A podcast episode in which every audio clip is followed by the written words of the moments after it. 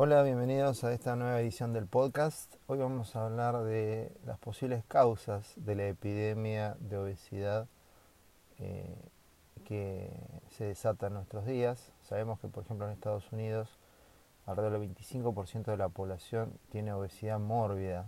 Eso quiere decir que tiene eh, un grado eh, elevado de obesidad que, que hace que tengan dificultades en la movilidad, etcétera y esto no había ocurrido nunca en la historia. También hay un, pico, o sea, una epidemia prácticamente de diabetes, de hipertensión, de enfermedades cardiovasculares, eh, inaudito, nunca antes visto en la historia. Eh, ¿Y cuáles pueden ser las posibles causas de estos problemas? Bueno, eh, esto radica a mediados del siglo XX, con las recomendaciones que se dieron. uno de los responsables más importantes fue Ansel Case, eh, un nutricionista estadounidense, famoso por eh, haber eh, hecho el estudio, el famoso estudio de los siete países, en el que comparaba la, la perspectiva de vida y la dieta de personas de diferentes países y pudo encontrar una correlación lineal entre eh, la ingesta de grasas saturadas y el riesgo cardiovascular y la muerte. Vio que las personas que comían más grasas saturadas tenían más riesgo cardiovascular y desató una guerra contra las grasas saturadas. Eh, hizo hincapié en la importancia de eh, reducir al máximo la ingesta de grasas saturadas y incrementar los carbohidratos. Por eso la pirámide nutricional moderna o, por lo menos la, mainstream dice que la mayoría de eh, los alimentos que consumimos, el 50% deben ser carbohidratos. Sin embargo, esto fue lo que prendió, ¿no es cierto?, las recomendaciones de Ansel Case y así tenemos la epidemia de obesidad y de hipertensión y de diabetes que tenemos en nuestros días.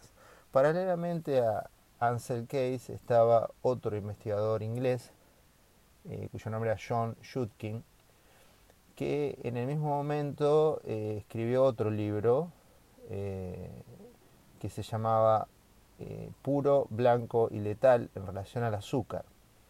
El azúcar parecía, según Shutkin, ser el responsable de las enfermedades cardiovasculares, la diabetes, el sobrepeso, la obesidad y eh, la reducción de la perspectiva de vida. Y parece que Shutkin tenía razón.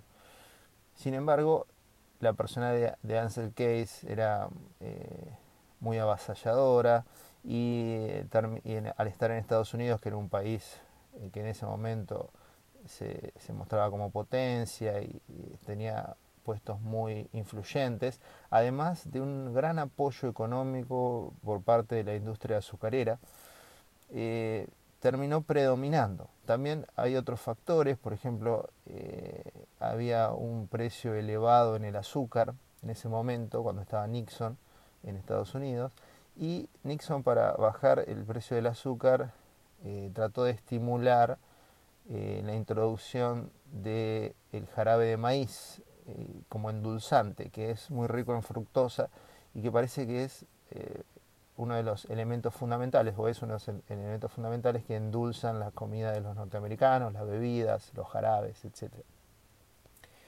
La verdad que lamentablemente visto eh, ahora estos años como se ha incrementado la obesidad, la diabetes y la hipertensión, parece que Shutkin era el que tenía razón. La introducción de azúcares, no, se dijo nada, Ansel Keys no dice nada en relación al azúcar, dice que hay que eh, tratar de reducirlo, pero tampoco lo trata como si fuera eh, un gran problema. El tema es que la industria alimentaria sí se ocupó de reducir las grasas saturadas, que la verdad que son inocuas para la salud, parece que no tienen gran problema las grasas saturadas, al contrario, y eh, porque por cierto el ser humano viene comiendo grasas saturadas desde sus orígenes, o sea, hace siglos que viene comiendo grasas saturadas sin consecuencias importantes para la salud.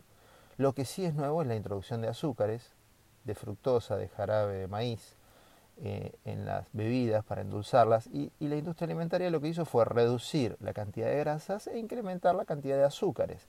parece que el azúcar, la fructosa, es el gran problema que genera obesidad. Todos los alimentos procesados eh, a los que se le introduce eh, fructosa para endulzarlos, eh, jarabe de maíz o azúcar, inundaron las góndolas y se incorporaron en la dieta. O sea, se reemplazó los huevos revueltos de la mañana, freídos con grasa, por los cereales endulzados con azúcar.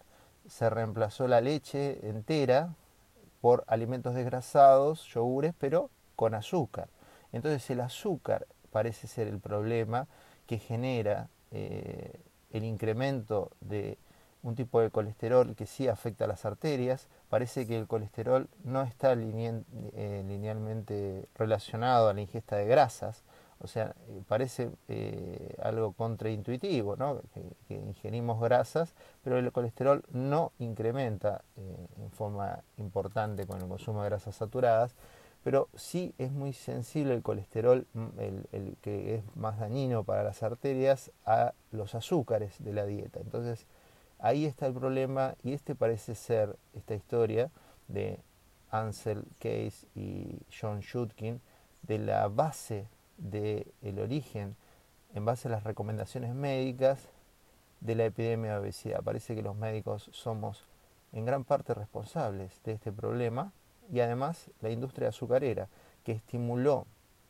o la industria alimentaria en general, que obviamente está en su negocio eh, promocionar la venta de sus productos, son productos muy económicos tienen un margen muy amplio de rentabilidad, todos los productos con azúcar. Eh, y esto eh, tiene, tiene, las consecuencias que hoy vemos en nuestra sociedad del incremento de la obesidad, de la enfermedad cardiovascular eh, y de las muertes precoces, de la diabetes. Entonces, ¿cómo solucionamos esto? Lea, escuchen los podcasts previos en relación al ayuno intermitente, la dieta cetogénica, y ahí pueden encontrar las respuestas a este problema. Saludos y hasta la próxima edición del podcast.